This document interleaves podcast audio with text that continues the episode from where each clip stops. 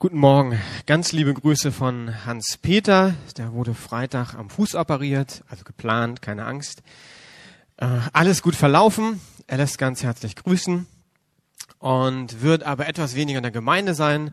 Logisch, er hat Krücken, wird etwas durch die Gegend hinken. Von daher dürfte gerne dafür beten, dass er schnell wieder gesund wird. Und er freut sich bestimmt auch über den einen oder anderen Gruß. Ich freue mich mit euch, den Galaterbrief anzuschauen, Galater 3. Rüdiger ist schuld. Rüdiger bat mich, für ihn einzuspringen. Er hat ja die Galater-Serie. Und ich, wie ich bin, dachte, klar mache ich das. Galater 3, kein Problem, Rüdiger. Hab nicht so unbedingt festgestellt, dass wir den zweiten Advent haben.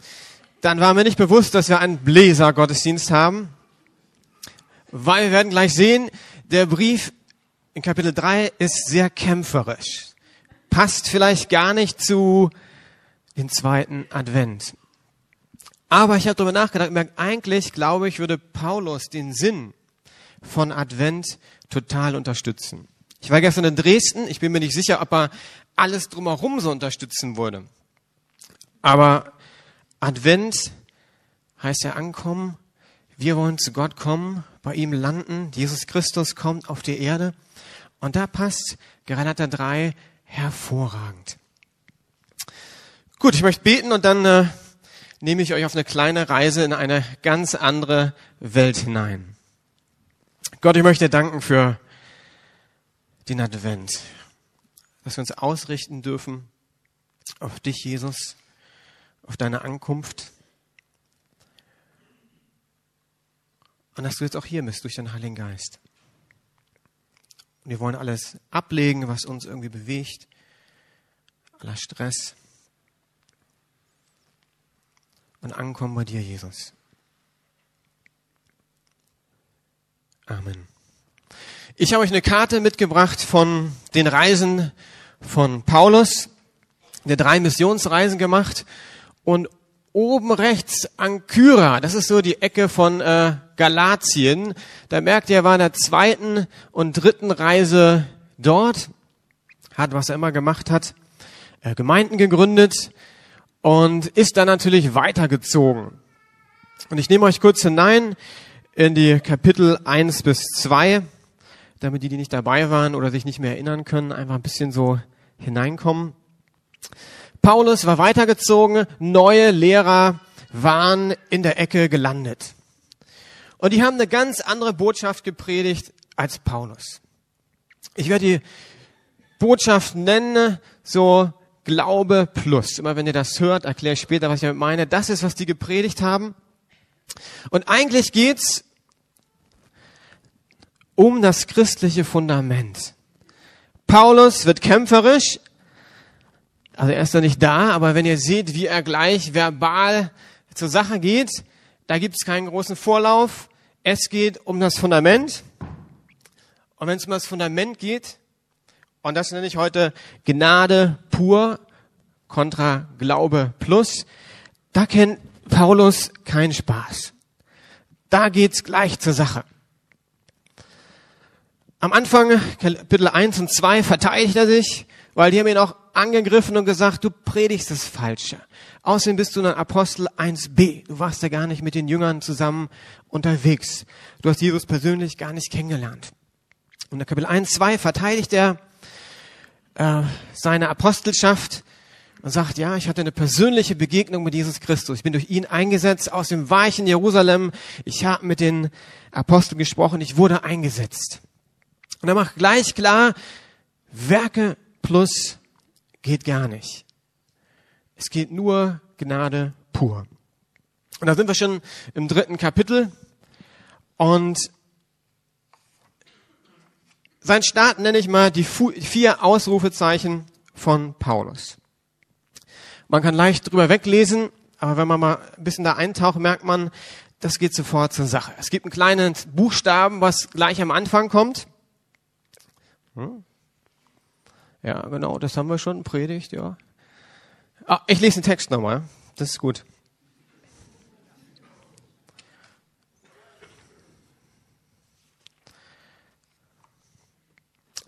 O ihr unverständigen Galater, wer hat euch so durcheinander gebracht? Ihr habt doch so klar erkannt, was der Tod von Christus für uns bedeutet, als ich euch Jesus Christus, den Gekreuzigten, vor Augen malte. Sagt mir, habt ihr den Heiligen Geist etwa durch das Befolgen des Gesetzes empfangen? Natürlich nicht. Der Heilige Geist kam auf euch herab, nachdem ihr die Botschaft von Christus gehört und ihr geglaubt habt. Versteht ihr das denn wirklich nicht? Ihr habt begonnen, ein Leben mit dem Heiligen Geist zu führen. Warum wollt ihr jetzt auf einmal versuchen, es aus eigener Kraft zu vollenden? Ihr habt so viel durch die gute Botschaft erfahren. Sollte das etwa vergeblich sein? Wollt ihr das alles jetzt wegwerfen? Ich frage euch noch einmal, schenkt Gott euch den Heiligen Geist und wirkt Wunder unter euch, weil ihr das Gesetz Moses befolgt? Oder tut er es, weil ihr die Botschaft glaubt, die ihr über Christus gehört habt? Okay, vielen Dank, Joni. Jetzt kommen die vier Ausrufezeichen von Paulus. Gibt ein ganz kleines Wort am Anfang, vielleicht ist euch aufgefallen. Er sagt, oh, ich weiß nicht, ob ihr schon mal eine Predigt von Hans-Peter oder mir oder Rüdiger gehört habt, die mit einem O anfängt. Ist auch ungewöhnlich in der heutigen Kultur. In einem Brief ist das erstmal ein Ausrufezeichen. Paulus ist bewegt. Es geht hier nicht nur um irgendwie Peanuts, sagt man so im Neudeutschen, um Kleinigkeiten. Es geht um das Moment. Er sagt, oh, er ist bewegt. Er sagt, hey, Freunde, passt auf.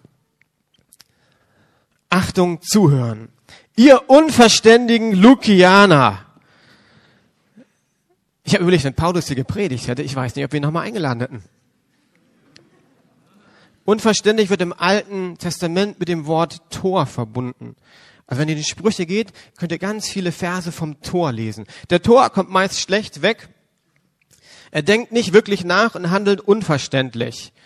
Das ist sehr peinlich. Und mit diesem Wort spricht Paulus die Galater an. Er sagt, hey, ihr Toren!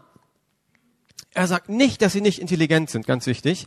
Er sagt lediglich, ihr denkt nicht nach. Das kann doch nicht sein. Bitte nachdenken, Gehirn einschalten. Was ist mit euch los? Es geht weiter. Wer hat euch bezaubert? Jetzt könnten wir wieder weitergehen. Hier geht es hier um Harry Potter oder ähnliches. Wer hat euch bezaubert? Bezaubert ist ja schon wieder ein Begriff, der in der Bibel stark belegt ist. Zauberei, Götzendienst. Das geht gar nicht. Und Paulus sagt, hey, wer hat euch bezaubert? Sag mal, was denn los bei euch? Das heißt, da ist eine andere Kraft am Wirken. Es geht eigentlich nicht um die Lehrer, die da sind, die Irrlehrer.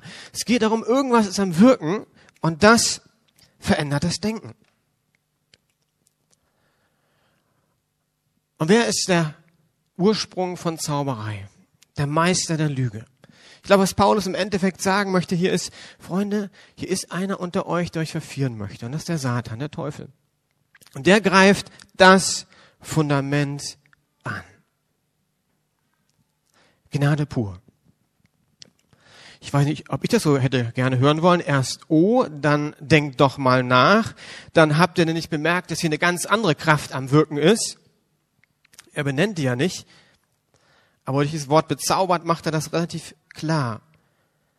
Die wussten auch damals, Götzendienst hat Konsequenzen. Also Zauberei, das war erstmal, ups, auf welche Ebene bringt das denn hier Paulus?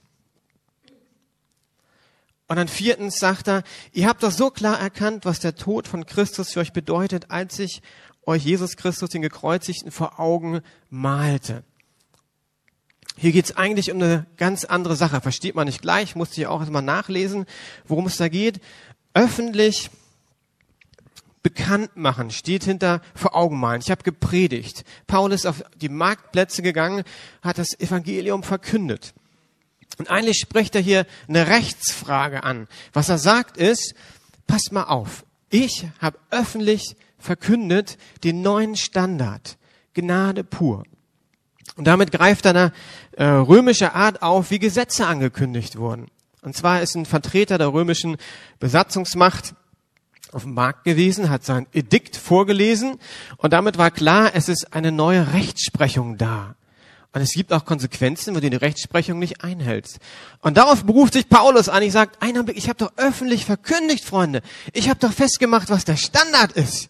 Der Standard ist Gnade pur. Wo kommt denn der Glaube plus her?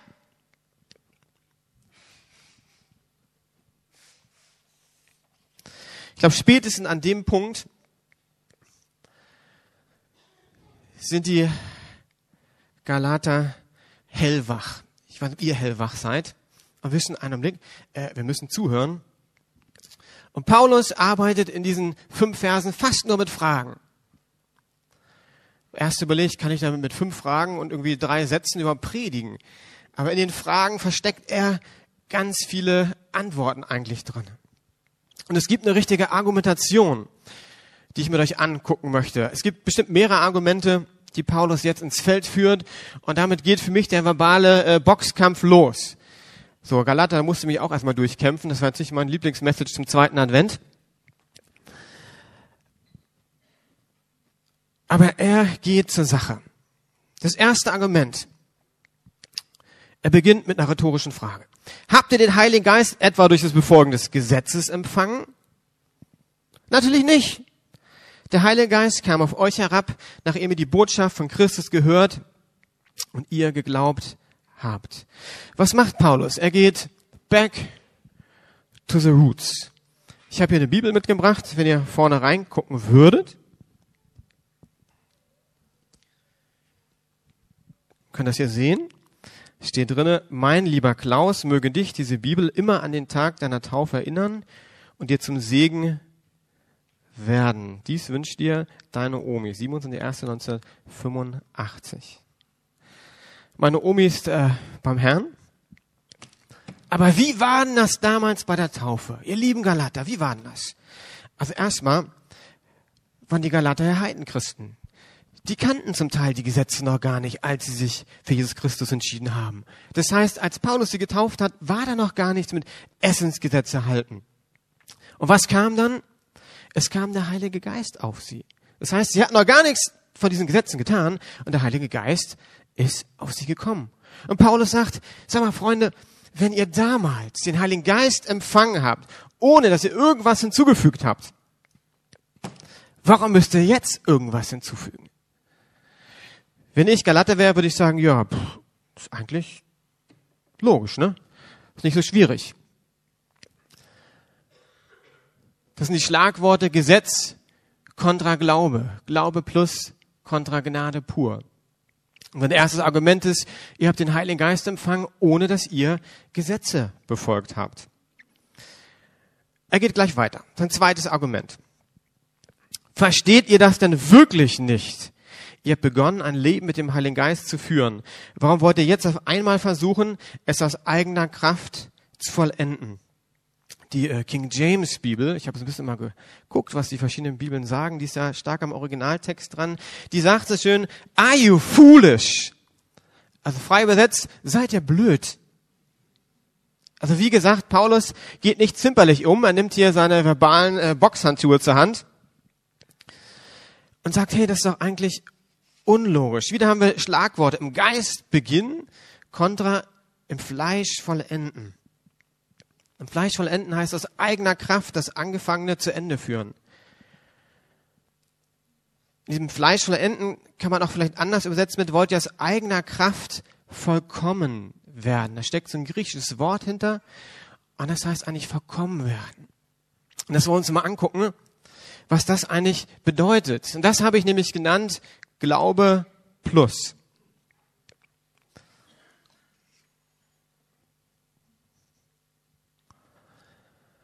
Glaube plus heißt aus eigener Kraft vollkommen werden, aus eigener Kraft gerechtfertigt werden, Gottes Liebe empfangen, empfangen und Gott gefallen. Und ihr seht da so Fahrräder. Das sind Fahrräder, wo so ein ähm, Energiegewinnungsgerät äh, angeschlossen ist. Heißt, du fährst Fahrrad und dann kann Strom sozusagen erzeugt werden. Und im Endeffekt ist Glaube plus genau das. Das ist so ein bisschen, als wenn du einen Fernseher zu Hause hast und du kannst nur Fahrrad fahren, äh, nur Fernseh gucken, wenn du Fahrrad fährst. Ne? Also der Glaube kann dann eigentlich erst wirklich losgehen, wenn du dich aufs Fahrrad setzt, deinen Teil leistest, Fernseher geht an. Ich habe ganz bewusst immer bei Glaube plus das Plus ganz klein gemacht. Also hier noch sehen. Glaube plus, fällt im ersten Moment nicht so groß auf. Sieht sogar ganz gut aus von der Schrift, ne? Glaube plus. Ist aber total daneben.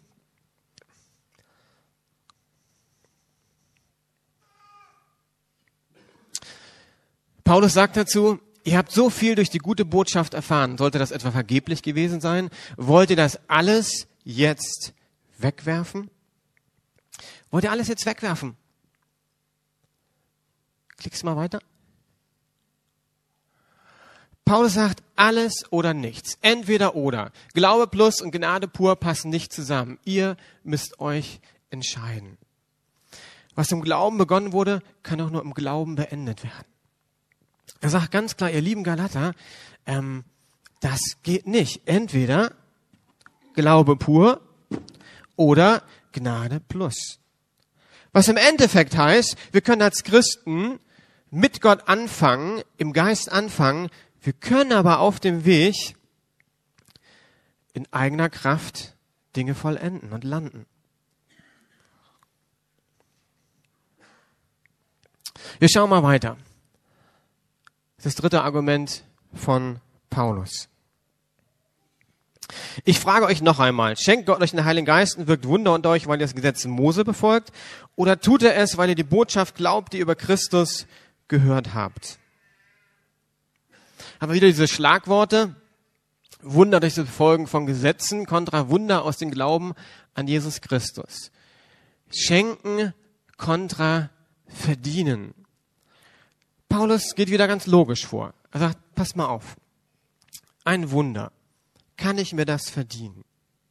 Und für ihn ist, glaube ich, klar, hey, wenn ich für jemanden bete, kann ich mir das nicht verdienen. Das geht nicht. Es ist Gnade pur. Nicht Glaube plus. Wunder sind aus Glauben an Gott möglich. Das ist für Paulus total klar.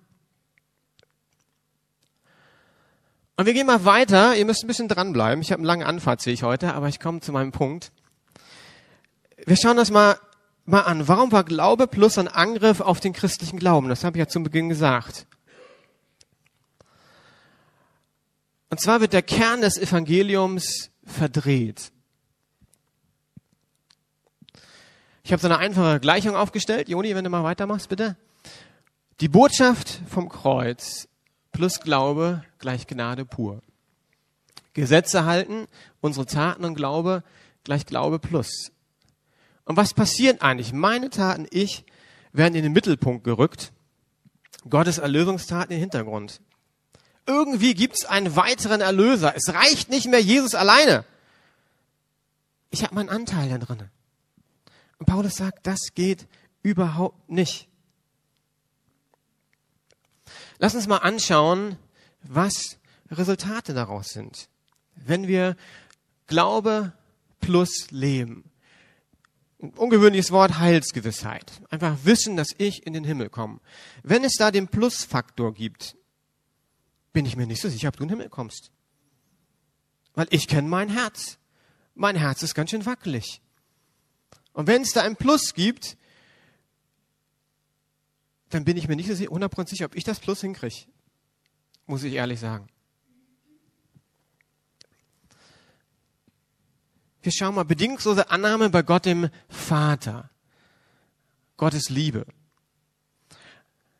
Also wenn du Glaube plus in deinem Kopf hast, wird eine Auswirkung sein, dass du dir unsicher bist, ob Gott dich wirklich liebt. Warum? Weil Glaube plus. Hey, natürlich liebt mich Gott, ist doch klar. Und dann kommt ein kleines Wort, aber ja, ich muss schon noch schnell Zeit machen und ähm, meinen Nächsten lieben und dies und jenes. Und das ist durchaus alles richtig. Aber zuallererst ist Gnade pur, dass Gott sagt, ich liebe dich, wie du bist. Punkt, fertig, aus, Schluss.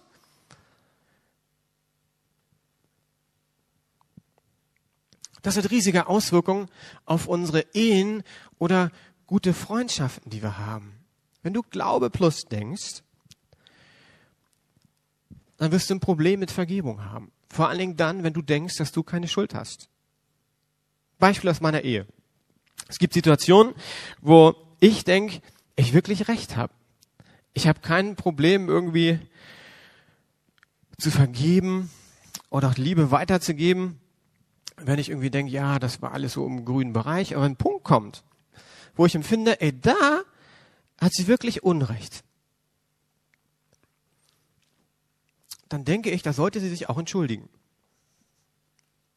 Und wenn sie sich nicht entschuldigt, Glaube plus, Vergebung plus, ne, dann fällt es mir plötzlich nicht mehr so einfach zu vergeben. Das kann genauso nicht nur Ehe sein, auch Freundschaft. Da ist jemand, der richtig reinhaut, sich nicht entschuldigt. Und Gnade pur heißt natürlich Vergebung weitergeben. Vielleicht wird sich dein Partner, dein Freund entschuldigen, vielleicht nie. Aber das ist ja gerade Gnade pur. Du kannst nicht tun, um Jesus irgendwie zufrieden, äh, nicht zufrieden falsches Wort. Du kannst nichts tun, um Jesus irgendwie zu beeindrucken. Das ist das richtige Wort. Und wenn du das nicht erlebst, wirst du auch Schwierigkeiten haben, Gnade pur weiterzugeben. Geistliches Erbe, Gaben, die Gott gegeben hat, geliebter Sohn, geliebte Tochter, wow, das ist gut. Bei Glaube plus bleibt da eine kleine Unsicherheit ja, ich bin Gottes geliebter Sohn, aber wie war denn das nochmal zu Hause bei meinem Vater? Ja, der hat mich echt geliebt, aber Schule war bei uns so eine echte Herausforderung. Mein Papa ist Lehrer. Äh, ich war so okay, Spätstarter, bin besser, also später besser geworden in der Schule, aber am Anfang war nicht so glorreich. Also echter Konflikt. Und an meinem Empfinden war es manchmal so, also wenn ich sozusagen nicht so gut in der Schule war, ne, Liebe plus nenne ich das mal, ne? Das dann ein bisschen schwieriger war. Wobei er mich ganz so geliebt hat, wir haben darüber auch gesprochen, ist kein Problem. Gnade pur heißt zu wissen, ich bin Kind Gottes, Sohn, Tochter. Wie sieht's mit dem Vertrauen zu Gott aus? Wenn du was leisten musst, kannst du hundertprozentig vertrauen.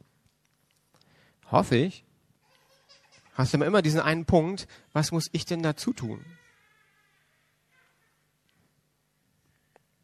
Ich bin so dankbar, dass ich in meinem Leben Gnade pur erlebt habe. Immer wieder Sachen, wo ich gemerkt habe, ich habe sie nicht verdient und Gott beschenkt mich. Vor drei Wochen, ja, kleine Sache, wo ich da gemerkt habe, Gott ist so gut einfach, Gnade pur. Und zwar wollen wir uns schon seit längerem Sessel kaufen. Seit eineinhalb oder zwei Jahren. Ich hatte mal gelesen, äh, so als äh, geistlicher Leiter oder irgendwie Christ, sollte man irgendwie einen Sessel haben, wo man immer Zeit mit Gott hat. Und das ist mein Zeit mit Gott Sessel. Ich go, ja, ist gut. Geld gewünscht den nächsten Geburtstag. Und äh, dann das sollte im Schlafzimmer sein, öffentliches sozusagen äh, Wohngebiet von meiner Frau und mir. Also müssen wir uns schon mal beide einigen. Das ist schon bei uns eine Herausforderung. Er muss ja auch stylisch da reinpassen. Mir war wichtig irgendwie, er muss breit sein. Ich hatte keine Lust auf so einen schmalen Sessel, wo meine Arme immer beim Lesen so draufgelegt werden. Ich wollte eher so einen Ohrensessel, ist schön breit und äh, wo ich mich ausbreiten kann. Irgendwie haben wir es eineinhalb Jahren nicht geschafft und waren jetzt wieder dran. Und dann gab's eine kleine, tolle Situation, fand ich. Und zwar, ähm, hab's mit Carsten nicht abgesprochen, aber für mich ist eine ganz tolle Geschichte, Carsten. Und zwar kam ich rein und Carsten saß in Rüdigers Büro, wir hatten Missionsteambesprechung. Carsten meinte, du Klaus, ich muss dir was sagen, bei der letzten Gehaltserhöhung bist du irgendwie durchgefallen. Carsten ist so gut, also das ist äh, mein Mann, von daher da, äh, dass das passiert, nie passiert in meinem Leben. Ne? Und er war so ein bisschen zerknirscht und hat gleich um Vergebung gebeten und tut mir leid und so weiter. Und ich war so, wow, genau richtig. Gehaltserhöhung sozusagen, zwei Jahre Nachzahlung, da kommt ein bisschen was zusammen. Und ich wusste irgendwie, ja, ey, das ist Gott, das ist Gnade pur, habe ich nicht verdient. Er hat das alles so eingefädelt. Ähm, und dann haben wir noch äh, zwei Sessel gefunden, 60 Prozent runtergesetzt. Meine Frau und ich sind hingefahren im äh, so ein ähm, Lager, weil die kleinere Mängel hatten. Und die waren genau richtig. Wir haben gesagt, das sind unsere Sessel. Und das habe ich immer wieder in meinem Leben ermerkt, wie Gott Dinge in die Hand nimmt, die ich nicht in der Hand habe und seine Liebe irgendwie ausschüttet über mein Leben. Das habe ich nicht verdient. Und ich könnte wahrscheinlich jetzt ziemlich lange hier stehen, das möchte ich nicht, und eine Geschichte nach der anderen erzählen, wie Gott seine Gnade über mich ausgegossen hat, sage ich mal. Und dadurch habe ich Vertrauen gewonnen. Wenn ich predige, mache ich ja nicht alles richtig. Ich weiß relativ genau schon am Anfang der Predigt, was ich alles nicht geschafft habe. Ich habe eine visuelle Anschauung mit einem Föhn. Da habe ich den Föhn genommen, der älter ist bei uns zu Hause, weil ich dachte, den kann ich einfach mitnehmen, passiert nichts. Habe ich eine Anschauung ausprobiert, der Föhn ist zu schwach, es funktioniert nicht. Ich werde es vielleicht euch erzählen, das ist typisch ich, weil ich bin ein Last-Minute-Man. Und da habe ich viele Ideen, die ich nicht alle verwirklichen kann. Und warum kann Gott durch mich wirken? Weil Gott Gnade pur ist. Wenn ich Glaube plus leben müsste, hätte ich schlechte Karten. Okay, gehen wir weiter. Vertrauen zu Gott und auch Gebet, wenn ich immer wissen müsste, ich musste irgendwas leisten, wäre schrecklich. Schauen wir uns mal an. Und jetzt kannst du selbst anfangen, dir die Frage zu stellen, wo stehst du in deinem christlichen Leben? Weil ich glaube, dass diese Frage Glaube plus hochaktuell ist. Dass sie nicht nur bei den Gelattern da war. Und ich möchte euch mal so eine kleine Tabelle zeigen, die wir mal so anschauen, was hinter Gnade pur und Glaube plus denn jetzt steht. Glaube pur heißt, der Geist Gottes soll in deinem Leben wirken. Glaube plus heißt, dein Fleisch hat einen Anteil. Das heißt, deine eigene Person. Gnade pur führt dich in, in Freiheit. Jesus möchte, dass du frei wirst von Meinung anderer Menschen. Er möchte, dass du frei wirst von Zuneigung, Liebesbeweisen anderer Menschen. Mit Glaube pur, äh plus, Glaube plus, gerät zu Abhängigkeiten. Ist ja klar, wenn es nicht genügt, muss der irgendwas leisten. Und die Frage ist, wo kommt denn das her? Wenn du in meinem Bereich mitarbeitest, dann werde ich dich lieben, weil du ein toller Mitarbeiter bist. Ich werde dich aber auch enttäuschen. Wenn du Glaube plus lebst und sagst, irgendwo muss ich ja sozusagen diesen zweiten Teil herkriegen und zufällig ist es die Anerkennung von mir als Leiter. Ich gebe gerne Anerkennung. Aber es kann durchaus passieren, dass ich dich an dem Punkt, wo du richtig gut bist, voll übersehe. Wenn du Glaube plus lebst, dann bist du abhängig von meinem, meiner Ermutigung, meinem Lob. Und das kannst du auf Ehefrau, Vater, Mutter, Geschwister, Freund, Freundin jetzt beziehen, das ist egal. Das ist schlecht weil Menschen versagen. Und du sollst eine Freiheit kommen, nicht eine Abhängigkeit von Menschen. Gnade pur heißt Freude.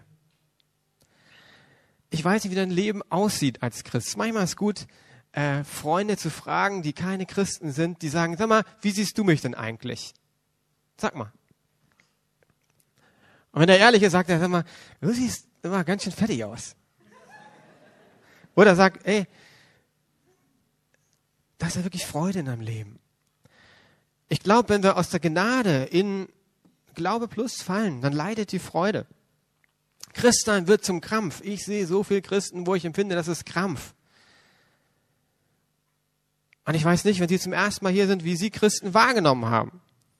Wenn du in deiner Firma bist, in der Schule, in der Uni, dann sollten deine Mitmenschen sehen, dass in deinem Leben Freude ist. Natürlich ist klar, dass wir auch Kämpfe haben, es nicht immer einfach ist und Freude heißt doch nicht nur zu lachen, aber einen tiefen Frieden zu haben und eine Ruhe. Und das würde ich dann innere Freude nennen. Sicherheit, zu wissen, jawohl, ich bin geliebt, kontra Unsicherheit. Begeisterung kontra Anstrengung. Abhängigkeit von Gott kontra selbstbestimmtes Leben. Wir leben ja in einer Zeit, das ist sehr wichtig, selbstbestimmtes Leben. Das heißt, ich glaube, bestimmte Punkte aus unserer Gesellschaft unterstützen ganz stark dieses Glaube plus. Wenn man aus der Lukasgemeinde kommt, lieben kontra dienen für Jesus arbeiten. Also wer mitdenkt, wird ja sehen, aber das sind doch teilweise gute Sachen beim Glauben plus. Ja, kommt drauf an, was das Fundament ist. Du bist nicht zuallererst ein Diener, du sollst Jesus lieb haben jetzt kommt vielleicht noch ein schwieriger Punkt, ich habe den genannt, Glaube an das Evangelium konter Prinzipien, das Richtige tun. Was meine ich damit? Das muss ich kurz erklären. Was ich meine ist, wenn wir zum Beispiel merken, in meinem Leben klappt was nicht. Hier haben wir von gehört, Schlitzheit. Da kann mein erstes Gebet sein, oh Gott, hilf mir, die richtigen Prinzipien anzuwenden. Nach der Auseinandersetzung mit Galater 3 würde ich vorschlagen, fang mit einem anderen Gebet an. Fang mit dem Gebet an, Gott, Jesus, offenbar mir doch neu, was das Evangelium vom Kreuz bedeutet. Ich brauche Offenbarung, Heiliger Geist, ich brauche dich. In den Versen kommt ständig die Verknüpfung mit dem Heiligen Geist. Und das heißt überhaupt nicht, dass ich gegen Selbstdisziplin bin. Im Gegenteil, ich glaube, das ist sehr wichtig als Christ, Disziplin zu haben. Aber die Frage ist wieder, es geht ja heute um das Fundament. Es geht darum, auf was stehst du? Und du kannst nicht auf christlichen Prinzipien stehen oder es wird sehr hart werden. Du musst auf dem Evangelium vom Kreuz stehen. Okay, wir kommen langsam zum Ende. Ist das für heute relevant? Wie würde Paulus seinen Brief an die Lukasgemeinde aussehen? Und ich würde erstmal sagen, klares Ja, natürlich ist er relevant. Der ist ja auch an Christen geschrieben, der Galaterbrief. Definitiv. Und da gibt es diese klare Warnung, eine gute, ein guter Start ist, kein Garant, ist keine Garantie für ein erfolgreiches Ende. Paulus, du kannst im Geist beginnen, aber im Fleisch in eigener Kraft enden. Wo stehst du da? Wie würdest du dein Leben beschreiben? Würdest du sagen, jawohl, ich merke, da ist eine Freude in mir, da ist ein Wissen um Gottes Liebe, was sich in meinem Leben sichtbar zeigt, da ist eine Freude. Wenn ich über Jesus rede, dann ist da eine Art Verliebtsein, nenne ich das mal.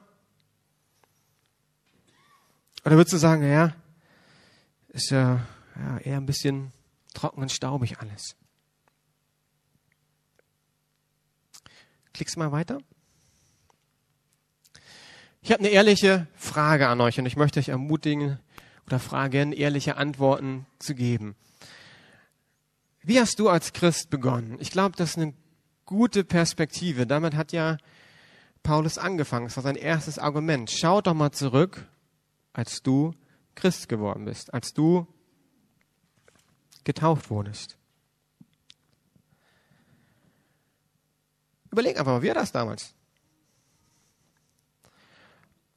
Und dann kannst du die zweite Frage stellen, wie sieht dein Leben als Christ heute aus? Was sehen Freunde, Bekannte, Familie, Arbeitskollegen, Mitschüler, Studenten, wenn sie dann Leben anschauen? Was sehen die? Ich habe zwei Tischtennisbälle mitgebracht.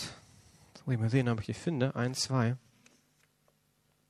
Ich habe gedacht, ich möchte euch veranschaulichen ähm, einen Unterschied zwischen Glaube plus und Gnade pur. Glaube plus ist so ein bisschen wie dieser Tischtennisball. Er soll eigentlich in der Luft sein, aber um in die Luft zu kommen, muss er einmal aufkommen. Das heißt, er schafft es nicht, alleine immer oben zu bleiben. Das ist dein Anteil am Christsein. Also stille Zeit, oh, ich komme wieder hoch. Jemand was Gutes tun, ich komme wieder hoch. Und bist ja oben, ist gut, fällst aber wieder runter. Jetzt kommt mein Beispiel, was nur bedingt funktioniert, aber ihr dürft es heute Abend ausprobieren. Nehmt mal einen Föhn auf volle Stufe, keinen kaputten Föhn wie ich, der läuft nur noch so auf zwei Drittel Kraft. Da funktioniert es nicht mehr wirklich richtig. Dann legt ein Tischtennisball auf den Föhn, also auf den, den Strahl, Luftstrahl vom Föhn. Was passieren wird? Der Tischtennisball wird getragen von diesem Luftstrahl wird einfach so hier oben bleiben, muss ihn rauflegen und dann bleibt er so lange, wie der Föhn an ist. Wird ganz ruhig, bewegt sich so ein bisschen. Und so beschreibe ich Gnade pur, dass du irgendwie weißt, ich werde getragen von Gott. Und das, wofür ich bete, für mich, für euch, für meine Familie, dass wir dahin kommen. Und das hat auch damit zu tun, und das wäre jetzt eine neue Predigt, aber das werde ich nicht machen, sondern nur anreißen. Paulus nennt das Leben im Geist. Das heißt, der Heilige Geist taucht in Galater 3 plötzlich auf. Es ist klar, bei der Bekehrung bekommen wir den Heiligen Geist. Und ich glaube, dass wir mit dem Heiligen Geist das Leben gestalten lernen müssen.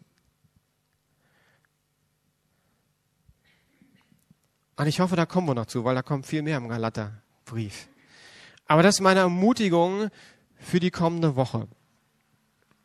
Dass du sagst, Gott, ich möchte neu deine Gnade pur erkennen. Ich möchte verstehen das Evangelium vom Kreuz.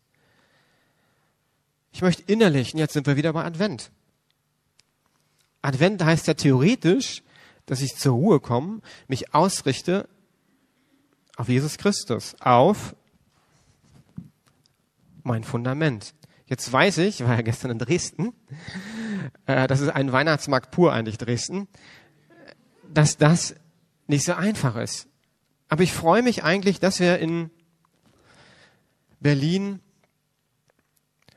Deutschland Advent haben, dass wir diese Möglichkeit haben zu sagen, hey, vier Adventssonntage, ich möchte mich ausrichten auf Jesus Christus. Und das ist jetzt mein Vorschlag, die letzte Folie für den Advent. Gott bitten, uns neu das Evangelium vor Augen zu malen. So hat Paulus das genannt am Anfang. Ich habe euch das Evangelium vor Augen gemalt.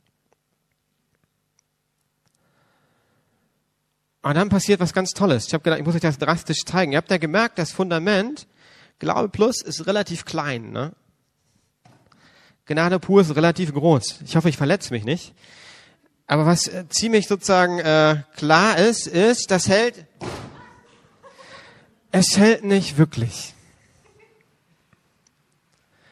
Und das hier ist kein Fundament. Und deshalb würde Paulus jetzt sagen, Freunde, im Advent geht's nicht darum, dass du nur schöne Kerzen hast, Geschenke und so weiter. Wer bei uns ins Wohnzimmer reinkommt, bei uns sieht's wunderbar aus, meine Frau kommt aus dem Erzgebirge. Könnt ihr euch vorstellen? Richtig schön. Aber das meine ich, das ist nicht kitschig, bei uns ist es richtig schön. Müsst ihr vorbeigucken. Also ich liebe das. Aber Paulus wird sagen, Freunde, das ist alles gut und nett, aber es geht um das Fundament. Von der lasst uns doch beten als Ehepaar füreinander, wenn ihr Freunde habt, als Freunde füreinander, dass wir das im Advent neu verstehen. Und dann vielleicht Weihnachten da sind und den Sinn von Geschenken verstehen. Wisst ihr, was der Sinn von Geschenke bei Weihnachten ist? Ich noch über nachgedacht. Als Kinder- und Jugendpastor muss ich ja immer über nachdenken, ne? Die ganzen Geschenke. Ich glaube eigentlich, Geschenke sollen eine Folge sein von der Verständnis von Gnade pur. Du kriegst was, was du nicht verdient hast. Weil Weihnachten hast du ja gar nicht Geburtstag. Warum solltest du ein Geschenk bekommen? Ist doch Quatsch. Ist totaler Käse. Für mich gibt es nur einen Grund, warum du ein Geschenk bekommst, weil es Gnade pur ist. Du hast nicht verdient. Jesus wäre auch ein Geschenk für dich. Hast du nicht verdient. Und dass wir unsere Familie beschenken, in dem Wissen, weißt du, du hast es eigentlich nicht verdient. Aber Jesus ist vor uns gekommen, haben wir auch nicht verdient. Und deshalb, allem die Kinder, damit du das verstehst, ne, dass du absolut geliebt, gewertschätzt bist, deshalb kriegst du das Geschenk. Vielleicht findet ihr nettere Worte als ich, aber wäre gut, wenn wir das vermitteln. Gut, lasst mich beten und dann wollen wir noch singen. Gott, ich möchte einfach danken für den Galaterbrief, für Paulus, der so klar ist und sagt, hey, hier ist eine Linie, das geht nicht weiter. Glaube plus ist keine Alternative. Und ich glaube, dieses Plus ist manchmal ganz klein, das bemerken wir gar nicht, wenn unserem Herzen sich einschleicht, dass ich doch was tun muss, was leisten soll. Wir sind eine Leistungsgesellschaft. Dienstleistung wird gekauft. Und Jesus, du sagst, wir sollen Kinder wie Kinder sein. Nicht kindlich, aber wie Kinder. Und das möchte ich beten, dass wir neu Kinder Gottes werden, die zutiefst verstehen, es ist Gnade pur. Ich bin geliebt, ich bin angenommen, ich bin gewertschätzt, gerechtfertigt, vollkommen durch Jesus Christus. Und da, wo wir alle immer wieder knacken und merken, das ist gar nicht so einfach, diese simple Wahrheit in dein Leben hineinzupflanzen, möchte ich beten, dass du während des Advents kommst. Dass wir Weihnachten neu verstehen, das Wunder, dass du deinen Sohn für uns auf die Welt geschickt hast, Jesus. Amen.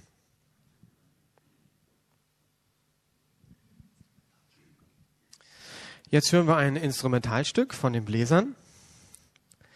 Ich freue mich auch schon.